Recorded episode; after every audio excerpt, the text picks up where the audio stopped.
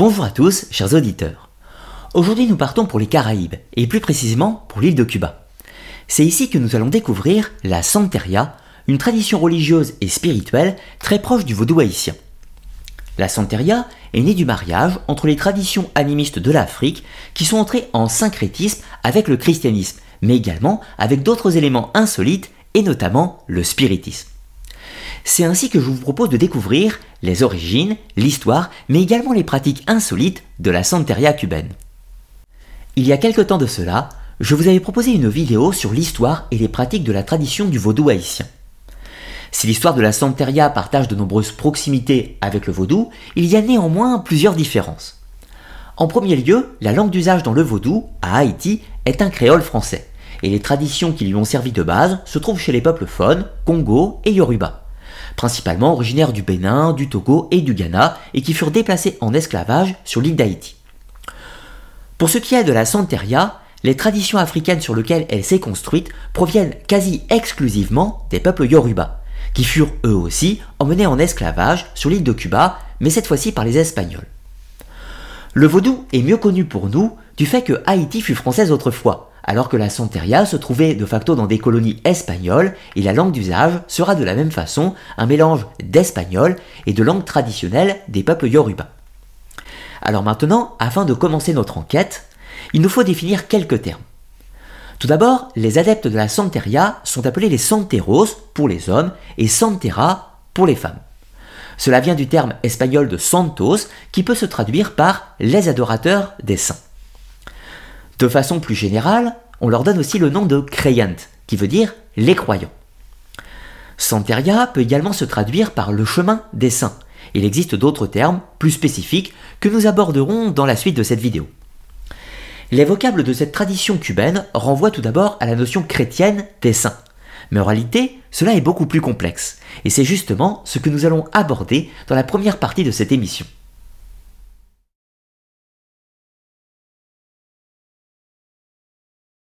Notre histoire commence avec la découverte de l'île de Cuba par Christophe Colomb en l'année 1492.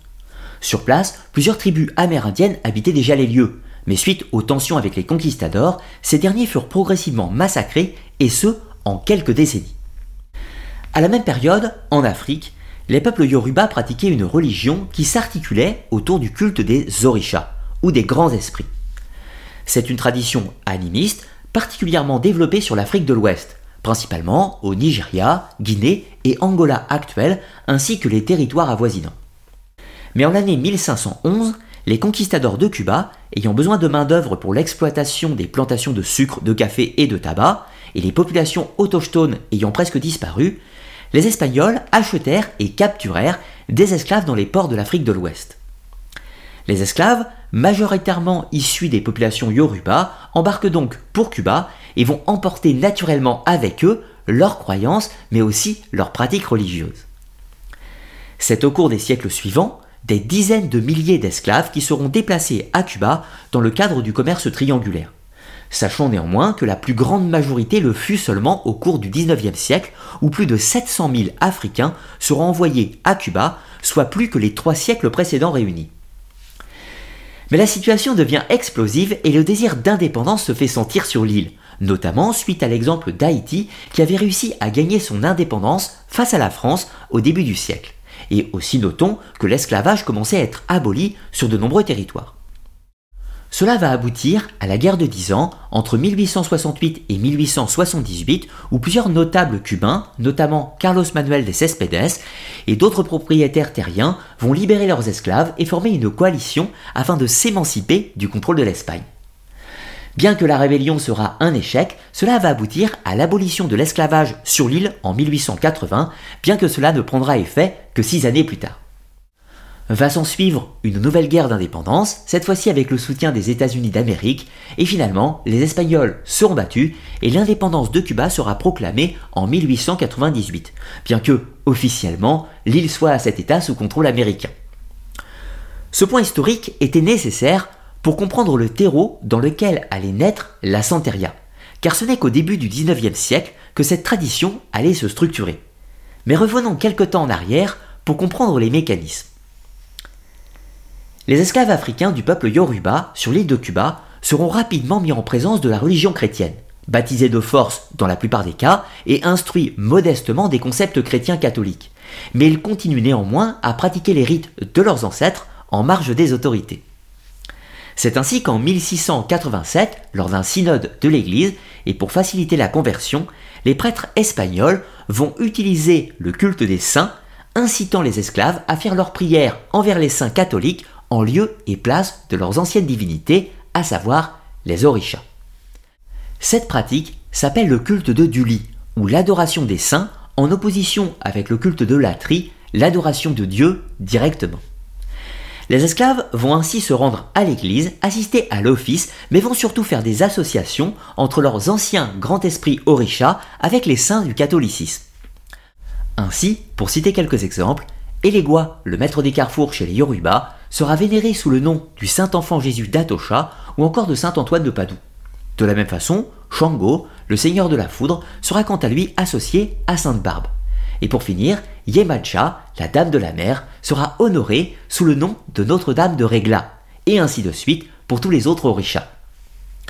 À ce stade, au début du XVIIIe siècle, les esclaves yoruba sont devenus chrétiens, du moins officiellement, ou en apparence, mais continuent néanmoins à pratiquer des rites animistes au sein de confréries, qu'on va appeler les cabildos de la nation. En effet, les Espagnols avaient encouragé la création de ces fraternités afin que les esclaves soient regroupés ensemble suivant leur ethnie d'origine ou du moins leur port de départ. Mais ces structures vont en réalité servir de sociétés secrètes, si l'on peut dire, pour les pratiques animistes où seront honorés les orishas. Alors si les esclaves avaient accepté le syncrétisme entre saints catholiques et orishas, assez naturellement en fait, ils n'avaient pas abandonné les pratiques rituelles des anciens cultes, et ces derniers étaient vus comme de la brujera, ou de la sorcellerie, par les autorités espagnoles, et furent de ce fait vivement combattus. Et c'est ainsi, et de façon discrète, que les cabildos de la nation sont devenus des lieux de transmission et surtout de pratique pour les rituels autour du culte des orishas, mais sous les vêtements des saints du catholicisme. À ce stade, néanmoins, on ne parle pas encore de Santeria. C'est seulement au XIXe siècle que de nouveaux éléments, des plus improbables d'ailleurs, allaient participer à sa naissance. Le premier est l'apport de la numérologie chinoise, qui sera utilisée pour l'interprétation des rêves et la divination. Comment cela s'est-il fait? Eh bien, des esclaves chinois sont arrivés à Cuba à partir de l'année 1847, et ce pendant quelques années, de la même façon que les Africains auparavant. Les Chinois emportèrent naturellement avec eux des éléments de leur tradition dans leur bagage, notamment la numérologie, et cette dernière a fait souche sur l'île et y restera. Pour ce qui est du deuxième élément, celui-ci va venir de France, et il s'agit du spiritisme d'Alan Kardec, qui aura un grand succès en Amérique latine ainsi que dans les Caraïbes. Alors, si la numérologie chinoise a une importance relativement modeste, le spiritisme quant à lui aura une place fondamentale pour la santeria. Les esclaves africains de Cuba trouveront avec cette méthode une pratique pour entrer en communication avec les anciens sages de l'Afrique des temps passés. C'est ainsi, au XIXe siècle, et de façon concomitante avec les révolutions sociales, que la santeria prend naissance en tant que syncrétisme religieux, bien que basé en premier lieu sur les traditions africaines des Yoruba, conservé dans les cabildos de la nation, mais avec des éléments chrétiens du culte de Duli, numérologique chinois, ainsi que le spiritisme et les arts médiumiques de Mesmer. Le nom de Santeria lui est donné et ses adeptes seront nommés les Santeros et Santera, car vu de l'extérieur, la principale composante était l'adoration des saints. Le nom va se démocratiser et les praticiens eux-mêmes finiront par l'utiliser, bien que beaucoup lui préfèrent celui de la Regla de Ocha ou encore Regla Lutsimi. Au début du XXe siècle, la santeria est quasi exclusivement pratiquée par des populations noires de Cuba et dans les catégories sociales les plus défavorisées des villes. Pour la bonne société cubaine, aussi bien blanche que noire, la santeria est considérée avec dédain, voire même avec inquiétude. Ces pratiques sont considérées comme païennes, voire même sataniques, cependant elle n'est pas interdite. Plusieurs suspicions de sacrifices humains lors des rituels sont relayées par la presse de l'époque. Il y aura bien un cas en 1904 où deux enfants blancs seront sacrifiés à la Havane dans le cadre de pratiques de la brujeria, mais pas spécialement de la santeria, bien qu'à ce stade, les gens ne fassent pas spécialement la différence entre les deux. La santeria était vue comme de la sorcellerie, notamment en raison des sacrifices d'animaux qui avaient lieu lors des rituels. La première étude ethnologique sur la Santeria sera du fait de Fernando Ortiz en 1609 dans son livre Los Negros Brujos, où il ne fait pas de distinction entre sorcellerie et Santeria, et recommande d'ailleurs son interdiction pure et simple sur l'île de Cuba. Si l'interdiction n'aura pas lieu, la pratique de la Santeria reste un motif d'exclusion sociale et reste associée à la sorcellerie. D'ailleurs, le terme de brujeria est toujours utilisé à l'époque pour désigner ces pratiques. Il faudra attendre 1942 pour que les lignes bougent. C'est Romulo Lachatanere qui va publier le manuel de Santeria, où il établit une distinction entre brujeria et Santeria et présente cette dernière comme une religion syncrétique et non plus comme une simple sorcellerie. La situation des adeptes s'améliore, mais pour une très courte durée.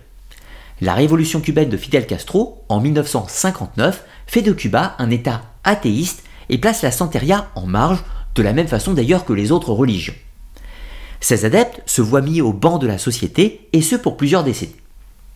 L'émigration cubaine lors de la période communiste va néanmoins propager la Santeria hors de Cuba et notamment aux États-Unis. De fait, elle va aussi commencer à toucher des populations blanches. Plus tard, ce n'est qu'avec la chute de l'URSS en 1991 que les lignes bougent de nouveau.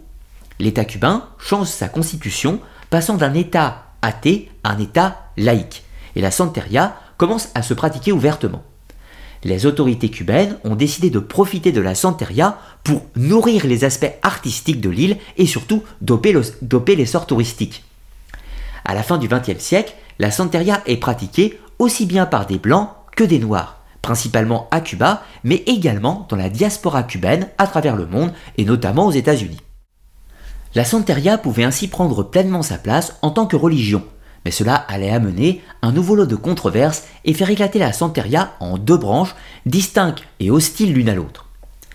L'un des courants prendra le nom de Orisha Vaudou, abandonnant celui de Santeria et se place dans la mouvance politique du nationalisme noir. L'objectif des Afro-Américains adeptes de ce courant est d'expurger la pratique religieuse des éléments du catholicisme et du spiritisme afin de revenir à la religion authentique du peuple Yoruba. Le courant dit de l'Orisha Fotu est proche du mouvement politique des Black Power et refuse en général l'accès de leurs pratiques aux Blancs. Le nom le suggère, mais cela ne concerne pas uniquement la Santeria en réalité, mais aussi les vaudous d'Haïti et de Louisiane. Pour ce qui est de la deuxième branche, celle-ci va conserver le nom de Santeria et se trouve pratiquée aussi bien par les Afro-Américains que les Latino-Américains et va même séduire certains Européens et Américains. Dans cette mouvance, la Santeria y accepte sa nature syncrétique et surtout universaliste. Et c'est principalement sur euh, cette euh, branche que nous allons étudier les aspects de croyance et de rite dans la suite de cette vidéo. Maintenant, pour conclure la partie historique, il me semble intéressant de présenter brièvement les autres traditions africaines ayant des proximités avec la Santeria. La première est bien évidemment le culte des orishas, des peuples yoruba en Afrique. La tradition était principalement orale et cette religion a évolué avec le temps et a elle-même intégré des éléments exogènes issus du christianisme ou de l'islam et notamment la notion monothéiste. Nous trouvons ensuite le candomblé au Brésil, lui-même est issu des peuples Yoruba de la même façon que la Santeria, et le syncrétisme avec le culte catholique s'est opéré, mais aussi avec le spiritisme. De fait, la tradition brésilienne du candomblé est très proche de la tradition cubaine. Nous avons ensuite le célèbre vaudou haïtien, mais aussi celui de Louisiane. Il partage de nombreuses connexions avec la Santeria, mais avec des noms variables pour les grands esprits qui sont appelés Loa dans le vaudou et Orisha dans la Santeria. Il existe aussi des variantes au sein du système rituel. Ensuite, en Jamaïque, nous trouvons plusieurs traditions comme l'Obéa ou la Kumina, qui sont également des traditions syncrétiques entre l'Afrique et le catholicisme. Et plus récemment, nous avons aussi le mouvement Rastafari, né au XXe siècle et devenu célèbre avec le, le, chanteur Bob Marley. Ce courant est aussi un syncrétisme, mais assez différent des autres sur le plan que c'est un christianisme, cette fois-ci influencé par des traditions africaines, donc en sens inverse des autres traditions. L'un des cœurs de la doctrine des Rastafari est que les Blancs auraient falsifié la Bible à leur profit et que les Éthiopiens seraient les véritables héritiers des Juifs. Ce mouvement promeut ainsi le retour en Afrique, considéré comme la terre promise. Alors la Santeria est donc l'un des courants parmi les plus importants de syncrétisme entre tradition animiste de l'Afrique et christianisme. Et maintenant, nous allons étudier plus en détail les croyances, la cosmogonie et les différents esprits ou orishas qui composent la Santeria.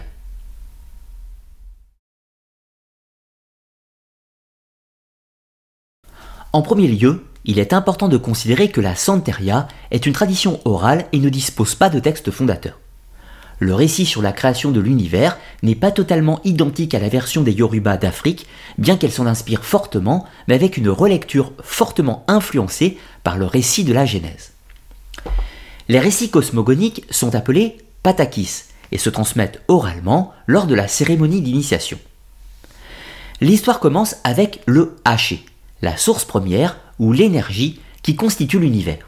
C'est l'état brut, sans aucune forme de vie, et de là va émerger la conscience sous la forme d'une divinité qui prend le nom de Olodumare, ou encore Olorun, chez les Yoruba.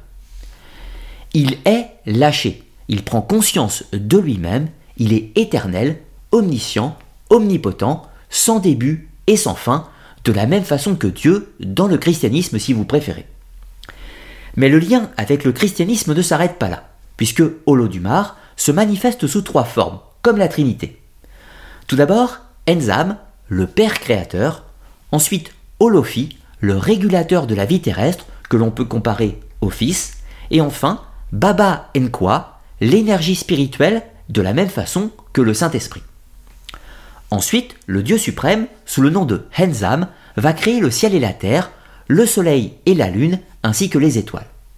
Il poursuit son œuvre avec la création de la faune et de la flore, mais souhaite également créer un être intelligent pour habiter sa création.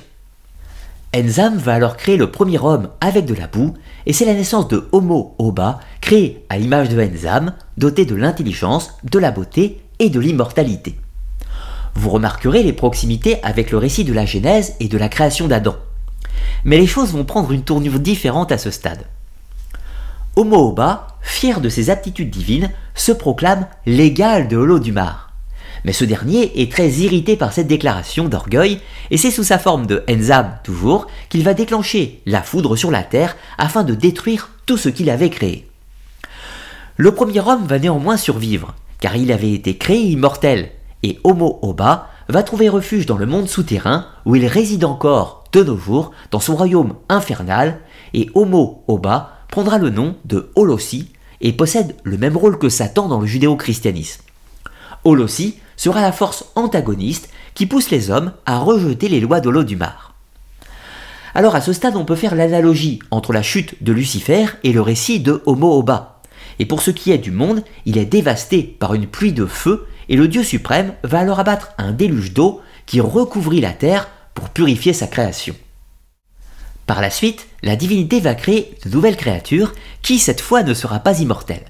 C'est la naissance de Obatala, le premier des Orishas.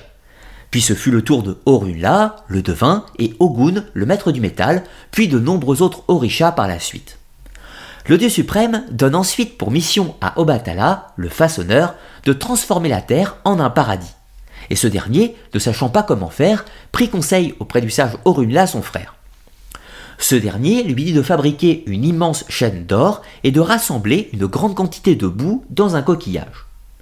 C'est Ogun, frère d'Obatala, le forgeron, qui fabrique la chaîne d'or, alors que Obatala et Orunla récoltent de leur côté la boue et les autres éléments nécessaires à l'entreprise. Une fois les tâches accomplies, Obatala utilise la chaîne d'or pour descendre du ciel sur la terre qui était recouverte d'eau. Il verse la boue qui forme une grande montagne et dépose ensuite une poule qui va répandre la terre dans toutes les directions.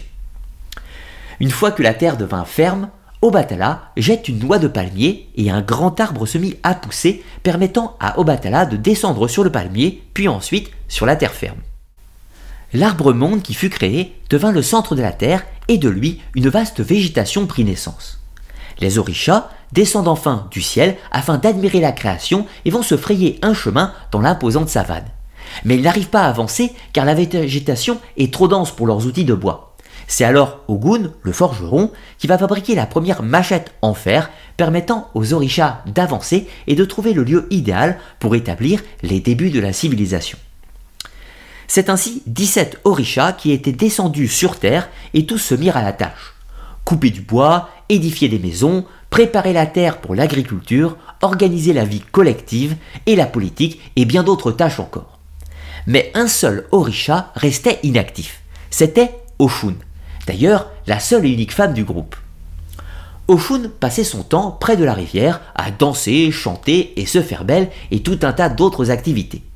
Et rapidement, les autres orishas furent fortement courroucés car aucun de leurs projets n'aboutissait et aucune récolte ne poussait et les disputes étaient légion dans le groupe. Alors les orishas décident de se plaindre à Olodumar et lui demandent conseil. Le dieu suprême leur dit qu'il ne parviendrait à rien s'il ne collaborait pas avec Oshun. Alors les orishas lui rétorquent qu'elle était inutile et n'avait que des activités oisives. Mais le dieu suprême, Olodumar, insiste en précisant que chacun avait son rôle à jouer dans la création et qu'il devait absolument s'attirer les bonnes faveurs de Oshun. De retour sur Terre, c'est à contre-coeur que les Orishas vont rendre visite à Oshun et s'excusent auprès d'elle et lui demandent ce qu'elle pourrait faire pour le bien du groupe. Oshun s'excuse de ne pas avoir participé aux travaux, mais la raison est qu'elle était enceinte. Par contre, la légende ne nous dit pas qui était le père, ce qui laisse plusieurs possibilités, étant donné qu'il y avait 16 Orishas avec elle. Dans tous les cas, l'harmonie revient au sein du clan et les travaux des Orishas deviennent prospères alors qu'Oshun donne naissance à un fils, Elekwa.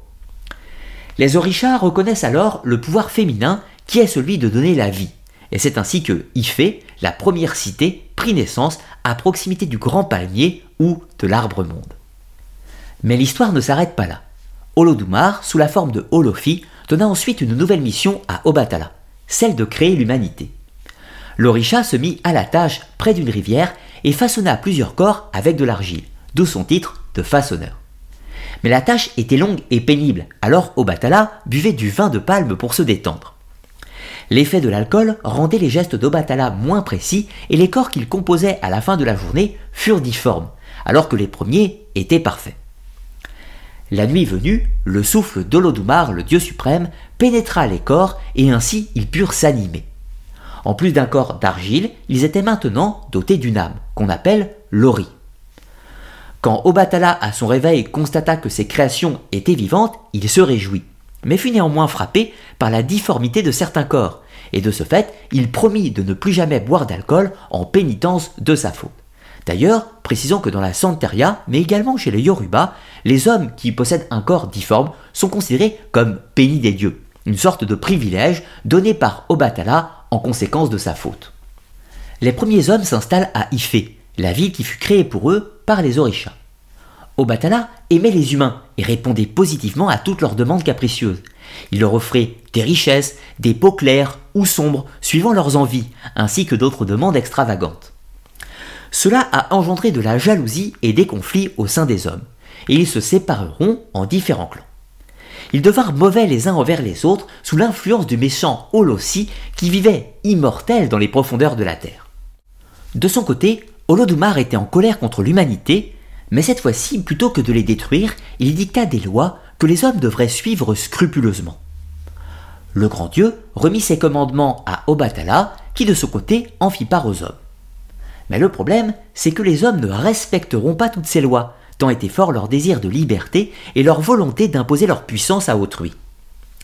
Alors, Obatala intercéda pour eux auprès du Maître du ciel afin qu'un équilibre soit possible entre d'un côté la justice et de l'autre l'égalité ainsi que de la liberté, source de discorde. Olodumar accepte et confie l'humanité aux Orishas et plus spécifiquement à Obatala, qui devra concilier l'égalité entre tous les hommes sans empêcher la liberté individuelle des uns de s'élever au-dessus des autres par leurs actions. Mais l'histoire ne s'arrête toujours pas là. Les Orishas, ne voyant que rarement Olodumar, se mirent à douter de sa puissance. Ils décident alors de fomenter un complot pour prendre sa place.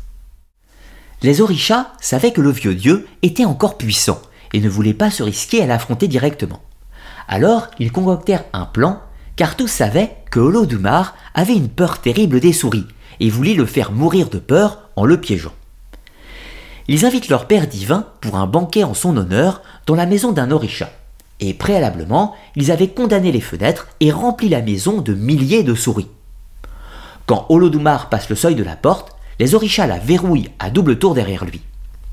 Voyant toutes les souris, Olodumare se mit à hurler de Théor, ce qui n'est pas très brillant pour un dieu suprême omnipotent, mais le sens des mythes reste parfois, disons, obscur. À ce stade, les orishas croyaient bien avoir gagné la partie, mais c'était sans compter sur Elegua, le maître des portes et des carrefours. Ce dernier eut vent du complot et vint en aide au dieu suprême.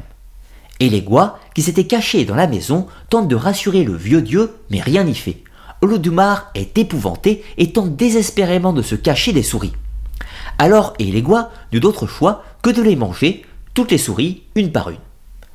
La menace étant écartée, Olodumare sortit de sa cachette et demande à Elegua qui était responsable de ce complot. Le jeune fils d'Oshun se mit à sourire en regardant l'endroit où étaient dissimulés les autres orishas. Olodumare abattit sa vengeance et fit endurer mille tortures physiques et psychiques aux comploteurs. Et une fois sa vengeance bien assouvie, il demanda à Elegua quelle récompense lui ferait plaisir. Le jeune Orisha dit qu'il n'avait besoin de rien, mais le vieux dieu insiste en lui disant qu'il lui accordera tout ce qu'il voudra. Elegua se dit alors en souriant qu'une petite chose lui ferait plaisir. J'aimerais pouvoir faire tout ce qui me plaît, quand cela me plaît, et n'importe où que je sois. Olodumare comprit que le jeune Orisha avait bien mené sa barque, mais il avait donné sa parole et ne pouvait revenir en arrière. Alors il accorda son souhait à Elegua. Dès lors, le fils d'Oshun acquit un pouvoir illimité, sans aucune contrainte des lois divines. Il est celui qui sait tout et peut tout faire et à tout moment qui lui plaira.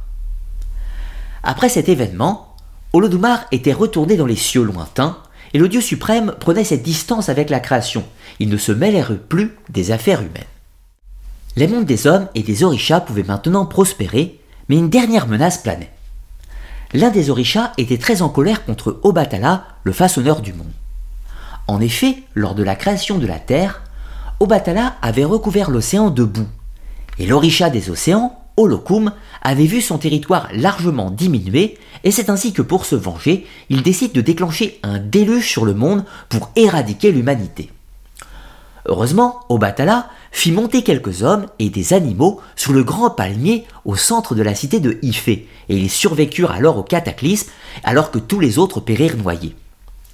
Obatala sollicita une dernière fois l'aide du Père suprême, Olodumare, qui revint de sa retraite pour quelques instants afin d'aider Obatala à ligoter Olokum au fond des océans. Et la mer put redescendre pour laisser les quelques survivants repeupler le monde. Vous remarquerez l'analogie avec le mythe du déluge de la Bible, si ce n'est que ce n'est pas le Père de la création qui le déclenche, mais un esprit antagoniste. Cet épisode conclut néanmoins le récit de la création et maintenant, intéressons-nous aux croyances qui forment le socle de la Santeria. Le premier élément est lâcher. C'est l'énergie vitale, source de toute chose. Un fluide qui circule aussi bien dans les hommes que les animaux, les minéraux et les végétaux. On le retrouve partout. De la même façon que le mana chez les Maoris ou le chi en Chine, lâcher est la force vitale de l'homme, ce qui lui permet d'accomplir des choses. Les orishas possèdent aussi la et peuvent en offrir davantage aux hommes qui les servent. En contrepartie, les hommes nourrissent les orishas par des offrandes, des prières et autres sacrifices. Si vous préférez, les hommes offrent l'haché contenu dans les offrandes aux orishas, ce qui assure à ces derniers la prolongation de leur existence, car les orishas n'étaient pas immortels, mais éternels, du moins tant qu'ils sont nourris par les hommes. Les orishas accordent ainsi de nombreux bienfaits à l'humanité dans un système d'échange permanent. A noter que chaque individu est lié plus intimement avec un orisha personnel, un peu de la même façon que le concept d'ange gardien, mais nous en reparlerons dans le cadre des rituels. Sur le plan de la morale, la santeria ne possède pas un concept strict de bien et de mal, contrairement au christianisme. Il s'agit plus d'une notion d'éthique et de respect des commandements de l'Odumar. Dans l'absolu, la santeria encourage la volonté et les désirs de liberté de l'individu, tout en essayant de ne pas rompre l'équilibre entre les hommes. Néanmoins, la santeria pose le principe que celui qui accomplit plus de choses se doit d'obtenir plus de récompenses de la part des orishas ou dans la vie plus simplement. On peut dire que la santeria est une religion qui encourage la méritocratie. Les commandements de l'Odumar offrent néanmoins le cadre moral en dix points principaux. Ne pas voler, ne pas tuer, sauf pour se défendre, ne pas pratiquer le cannibalisme, vivre en paix avec ses voisins, ne pas convoiter les biens de ses voisins, ne pas prononcer le nom divin d'Olodumar ou de ses avatars sans raison. On remarque d'ailleurs une ressemblance avec le judaïsme, où il est interdit de prononcer le nom de Yahvé sans raison impérieuse. Ensuite, il faut honorer sa mère et son père. Il faut enfin accepter son destin et les péripéties qu'il contient. Ne pas craindre la mort et il est formellement interdit de se suicider. Et pour finir, il faut enseigner les lois d'Olodumar à ses enfants. L'idée générale de ces lois est relativement proche du décalogue biblique. Et pour revenir sur le point spécifique du destin, celui-ci recouvre une importance capitale chez les Santeros. Le but de l'individu est d'aspirer à l'harmonie avec la nature. Il ne doit pas s'opposer au destin, mais ne faire qu'un avec lui. D'ailleurs, l'individu possède l'ori, en plus de son corps. On peut le comparer à l'âme. Il s'agit bien sûr d'une âme individuelle offerte par Olo Dumar. Mais en plus de cela, il existe le concept d'âme collective ou d'ori pour le clan. Ainsi, il existe une notion de destin collectif pour la famille, le clan, voire même pour la nation. Ce concept est très important dans le cadre de l'histoire de la Santeria.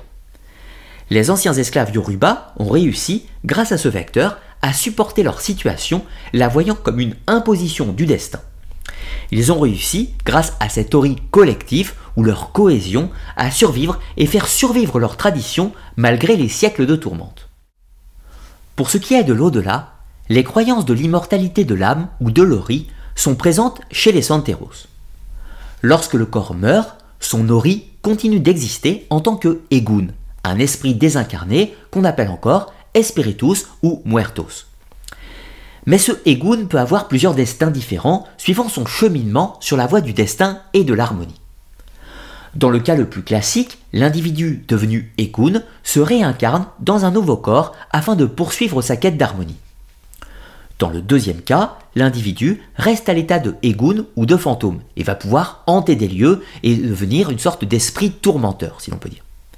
Dans le troisième cas, le plus rare, quand Lori aura réussi sa quête d'harmonie en suivant son destin, il subira une ascension ou une apothéose et deviendra lui-même un orisha. Les croyances des Santeros sont très proches des concepts réincarnationnistes de l'Inde, mais également des courants gnostiques chrétiens.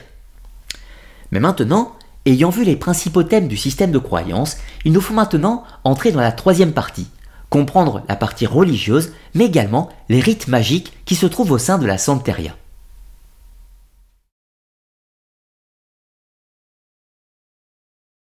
La Santeria étant une religion relativement jeune, et bien qu'elle puisse ses sources dans des traditions anciennes, de fait, elle ne possède pas de grands temples ou d'organisation centrale. Les lieux de culte se trouvent directement chez l'habitant, ou si vous préférez, le prêtre Santeros. La maison du culte prend le nom de Casa Templo ou de Casa de Santos, mais encore de Ile. Dans la maison, on trouvera une pièce d'étude et un sanctuaire, Igbodu, avec l'autel pour les rites. Ces lieux ne sont accessibles qu'aux initiés, du moins en théorie, sauf dans des cas très particuliers, notamment lors d'une fin de cérémonie initiatique. La Santeria ne possède pas de clergé bien établi. Néanmoins, il existe plusieurs termes pour définir les adeptes suivant leur degré d'initiation ou de connaissance. A noter que la Santeria est une religion mixte, et donc tous peuvent être initiés bien que certains rangs étaient réservés aux hommes, du moins autrefois, ce qui n'est plus vraiment le cas de nos jours.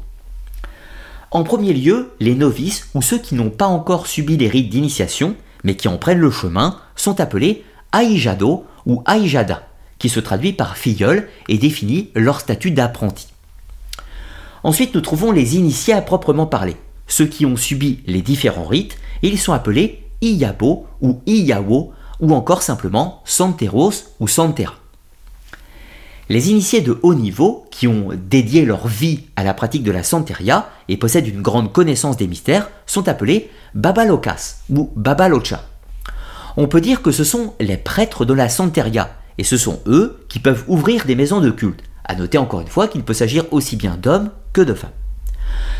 On les appelle encore les padrinos ou les madrinas, puisque c'est eux qui peuvent initier les novices et enseigner les mystères aux autres adeptes.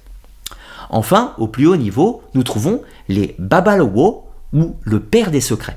Autrefois uniquement masculins, ce sont les grands érudits de la Santeria, ceux qui possèdent le pouvoir de consulter le grand oracle, et nous parlerons d'eux un peu plus tard. Ils sont très rares et respectés au sein de la Santeria. Au niveau des pratiques, la Santeria possède un culte public de la même façon que le vaudou haïtien, mais aussi un culte privé qui est évidemment réservé aux initiés. Les cérémonies publiques s'appellent la toque de santo, et c'est un rituel qui comprend des chants, des danses, des tambours et surtout l'invocation aux orishas, ainsi que la possession par ces derniers d'une ou plusieurs personnes via le phénomène de transe.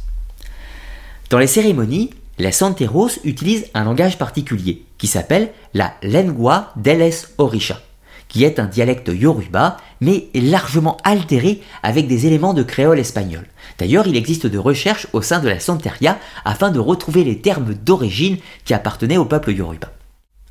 La Santeria possède également un rite funéraire qui s'appelle Itulu, et le but était de solliciter les orishas afin qu'ils assistent le défunt devenu Egun afin de poursuivre son voyage dans de bonnes conditions. On trouve quelque chose d'un peu équivalent avec par exemple les rites égyptiens où il y a tout un process pour aider le cas dans son voyage. De nombreuses personnes qui ne sont pas adeptes de la santeria, mais simplement sympathisants, sollicitent les santeros pour confectionner des amulettes, des potions et autres rituels afin de répondre à des problèmes de santé, d'argent, de travail ou toute autre raison. Dans les rituels de la santeria, la pratique du sacrifice est omniprésent. Le but était toujours le contact ou le commerce avec les orishas. Il était important de, leur offrir le haché, l'énergie.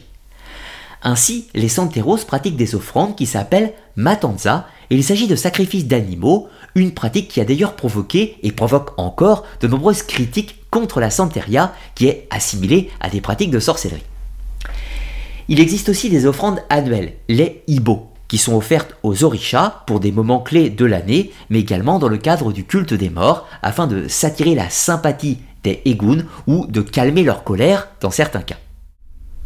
Pour les rituels du cadre privé, l'élément le plus important est le processus initiatique, qui lui-même se décompose en plusieurs étapes. La cérémonie complète va durer 7 jours, avec un ou deux jours préparatoires avant la cérémonie. Au commencement, le novice va devoir se préparer à la cérémonie via des prières et des offrandes, et il n'est pas rare que l'orisha tutélaire possède l'individu lors de cette première phase préparatoire. Ensuite, c'est l'oyubona, où sont pratiqués des sacrifices ainsi qu'une divination afin de voir si l'orisha tutélaire accepte le sacrifice et par ce fait valide le processus initiatique qui s'apprête à être engagé. Le novice va ensuite être conduit à la rivière la plus proche et on lui arrache violemment ses vêtements, ce qui correspond à son ancienne vie, et il est purifié par les eaux d'Oshun, la déesse des eaux si vous préférez. C'est ensuite que commence la véritable cérémonie d'initiation, cette fois-ci au sein du sanctuaire Igbodu. Ce dernier a préalablement été purifié des influences négatives avec différentes prières, oraisons, sacrifices et purifications. Aucune personne qui ne participe pas au processus initiatique n'est autorisée à entrer pendant les 7 jours de la cérémonie. Précisons également que la cérémonie d'initiation peut également se faire à plusieurs, plusieurs novices initiés en même temps. Le ou les novices dormiront par terre dans le sanctuaire sur des paillasses et seront purifiés et lavés avec de l'eau une eau sacrée mélangée avec des plantes. La première étape rituelle sera le rite de rogation ou d'harmonie entre son corps et son ori. La cérémonie a pour but de faire prendre conscience des forces invisibles qui sommeillent en l'individu et de le reconnecter à sa nature divine. Habituellement, le novice a la tête rasée lors de ce processus. Le deuxième jour, le novice reçoit les éléqués, ou les colliers magiques. Ces derniers sont confectionnés par des femmes et doivent être purifiés avec de l'eau magique, l'eau miro, ainsi qu'avec du sang d'animaux sacrifiés. En général, ils ont été confectionnés avant la cérémonie. Les éléqués sont au nombre de 6, correspondant aux principaux orishas, plus un septième correspondant à l'orisha tutélaire de l'individu. Les colliers magiques, éléqués, font office d'amulettes de protection pour l'individu, mais il existe aussi des bracelets ou talismans qui seront attribués au Santeros tout au long de son parcours dans la Santeria. Les éléqués permettent de créer un lien particulier entre le novice et les orishas. À chaque réception d'un collier, on met le novice en contact physique avec l'élément associé à l'orisha. Le feu, la terre, l'eau, le métal par exemple pour Ogun et autres éléments suivant les différents orishas. À la suite de cela, le novice recevra des pierres magiques qui représentent les trois orishas guerriers, ainsi que les symboles de leur pouvoir. Un outil de fer pour représenter Ogun, un arc et une flèche en fer pour représenter Oshozi, et un calice en fer surmonté d'un coq pour représenter Osun. Le troisième jour sera celui de l'Ita, ou de l'histoire. Le novice sera instruit des secrets cosmogoniques, de l'histoire des orishas, et va surtout recevoir son nom de Santeros, ou d'initié. C'est un nom magique avec lequel il entretiendra le commerce avec les orishas par la suite. Le jour suivant, ce sera le rituel d'Asieto. Le novice va être possédé par son orisha tutélaire et c'est en général à ce moment qu'il découvre son identité. Celle-ci était déjà connue des initiateurs, mais pas du novice habituellement. Lors du rite, qui est accompagné de sacrifices, une incision en forme de croix est faite sur le crâne rasé des novices afin de faciliter la possession par l'esprit. C'est ensuite le grand sacrifice, Matanza, où plusieurs animaux seront sacrifiés. Des animaux à quatre pattes ainsi que de nombreux oiseaux qui seront offerts en dévotion aux orishas. Cette phase de la cérémonie illustre le commerce de lâcher, l'énergie, entre le Santeros et les orishas. Le récipiendaire va ensuite poursuivre la cérémonie avec la Moforiba, où il se couche sur le sol en méditation pour remercier les orishas. Et lorsqu'il se relève, il est reçu par son parrain ou sa marraine et rejoint officiellement la maison du culte en tant qu'initié sous les vocables de Iyabo ou Iyawo qui veulent dire respectivement esclave ou épouse de l'orisha. Le sixième jour, la cérémonie d'intronisation a lieu. L'initié est vêtu d'un costume aux couleurs de son orisha tutélaire et sera placé sur un trône. La cérémonie va ensuite inviter la famille et les proches à venir se présenter devant le nouvel initié. Un grand banquet est organisé avec les sacrifices de la veille et c'est une nourriture riche en hachés car consacrée par les orishas. Enfin, le septième jour, l'initié sort de la maison du culte et doit se rendre au marché afin de commettre un petit larcin pour l'orisha et les guas, celui qui préside au chemin et aux portes. L'initié, vêtu de blanc et couvert d'un chapeau, va ensuite devoir se rendre dans une église catholique afin d'allumer un cierge. Après la cérémonie d'initiation, le Santero devra subir plusieurs prescriptions et privations, du moins pendant un certain temps. Plus tard, de retour chez lui, il pourra confectionner son élégua, qui consiste à créer une petite idole protectrice pour la maison et pour l'individu, enfin comprenez pour lui-même. Mais cette idole a également pour fonction d'ouvrir les portes de l'invisible via la symbolique de l'orisha préposée à l'ouverture des chemins. D'ailleurs, précisons que Elegua est toujours le premier des orishas à être invoqué dans tous les rituels de la Santeria. La cérémonie d'initiation, particulièrement lourde, est également très onéreuse en fonction des objets à confectionner et des sacrifices importants qui y ont lieu. Cela représente presque une année de salaire pour un Cubain et plusieurs milliers de dollars aux États-Unis. Ce n'est donc pas quelque chose qui s'improvise par une simple lubie du moment. Au-delà de la cérémonie d'initiation, la pratique rituelle ne s'arrête pas là. Outre le culte en hommage aux orishas et les célébrations annuelles, nous allons trouver d'autres pratiques, notamment la divination, qui sera pratiquée sous plusieurs formes au sein de la Santeria. La méthode la plus rare et la plus complexe sera l'oracle Ifa, qui n'est pratiqué que par les Babalowo. C'est une forme de divination qui invoque directement Orunla, l'orisha de la sagesse et des prophéties. Cette méthode utilise des noix de palme ou de cola qu'on faisait passer d'une main à l'autre en les lançant, afin de déceler les messages divins. C'est une méthode qui utilise également une table de lecture pour les interprétations que l'on appelle Open Ifa. A noter que ce système divinatoire se retrouve dans d'autres traditions originaires de l'Afrique, notamment le vaudou et le conte d'omblé. Ensuite, la seconde méthode divinatoire est l'oracle d'Ilogun, qui se place sous la protection de Yemalcha, la déesse mère. La méthode consiste à interpréter des coquillages coris et ces derniers sont taillés et polis, en général au nombre de 21, et sont consacrés avec du sang et de l'eau miro, la fameuse eau magique. L'oracle d'Ilogun est accessible à tous les santeros, mais dans les faits, ce sont surtout les vieilles femmes qui l'utilisent. Enfin, la troisième méthode, et la plus commune, est l'oracle Biagwe ou Obi. Cette méthode s'effectue avec une noix de coco qui est coupée en quatre et lancée sur le sol. Les formes de la coupe et la façon dont les morceaux vont tomber, ainsi que les formes dessinées à l'intérieur des fragments, offrent une lecture du destin qui est inscrit par les orishas. Cette méthode est pratiquée par la plupart des santeros et ne nécessite pas de connaissances complexes de la cosmogonie, contrairement aux deux autres méthodes précédentes. Pour finir avec les pratiques de la santeria, nous ne pouvons faire l'impasse sur les mesa blanca, ou la messe de la table blanche. Alors cette cérémonie est à cheval entre culte religieux, divinatoire et également activité de spiritisme. Le but était d'entrer en contact avec les égounes ou les esprits des morts des anciens sages de l'Afrique, de Cuba, qu'ils soient santeros ou amérindiens, ou même autres encore. Tout était possible. La Mesa Blanca fait intervenir le concept des médiums, qui sont appelés Esperititza, et serviront de canal pour, que les esprits puissent s'exprimer et livrer leurs messages, mais aussi pour qu'ils répondent aux questions. La Mesa Blanca est bel et bien articulée comme une cérémonie religieuse, mais en incorporant des éléments du magnétisme animal de Mesmer et la doctrine spirit d'Alan Kardec. La table blanche est décorée avec des bougies et des idoles de saints ou d'orisha. À noter que cette pratique se retrouve également de façon similaire à Porto Rico. La Mesa Blanca sert également dans le cadre de guérison ou de développement personnel dans une voie mystique. Pour finir, la Mesa Blanca est clairement un élément issu du mouvement spiritualiste du 19e siècle et ne puise aucune origine africaine. Elle illustre d'ailleurs parfaitement le syncrétisme de la Santeria.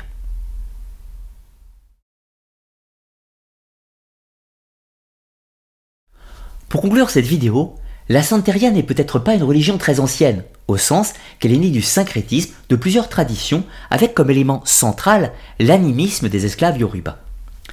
Mais la Santeria recèle néanmoins une grande richesse culturelle et symbolique. C'est l'illustration d'un héritage qui a su s'adapter tout en conservant sa profondeur et surtout son authenticité. De nos jours, la Santeria n'échappe pas aux controverses de notre monde moderne et se trouve encore largement associée à de la sorcellerie. Mais malgré cela, de plus en plus de personnes s'intéressent à cette spiritualité. Alors, jumelles ou parentes proches du vaudou haïtien, mieux connu des Espagnols que des Français, la Santeria est peut-être l'un de ces rares systèmes spirituels qui réussit, et avec brio, l'union entre le monothéisme catholique et les traditions animistes des temps anciens. Son système initiatique, où le novice va se dépouiller de son ancienne vie afin d'entrer dans une nouvelle réalité en relation avec les forces invisibles des grands esprits, ou orishas, fait écho avec d'autres traditions initiatiques tels que les cultes à mystère de l'Antiquité, que la Rose-Croix et la franc-maçonnerie du siècle des Lumières, ou encore que les traditions néo-païennes telles que la Wicca. La Santeria est l'un des visages ou l'une des voies pour celui qui arpente la quête des mystères ésotériques. J'espère dans tous les cas que vous aurez passé un bon moment avec la découverte de cette tradition cubaine et des pratiques rituelles et magiques des Santeros, et pensez comme d'habitude à liker, commenter et partager la vidéo, et je vous rappelle encore que vous pouvez soutenir la Web TV sur Tipeee afin que je puisse continuer à produire des émissions de façon libre et indépendante. De mon côté, je vous donne rendez-vous la semaine prochaine pour une nouvelle vidéo sur les mystères et les traditions ésotériques de notre monde, et sur ce, je vous dis à très bientôt.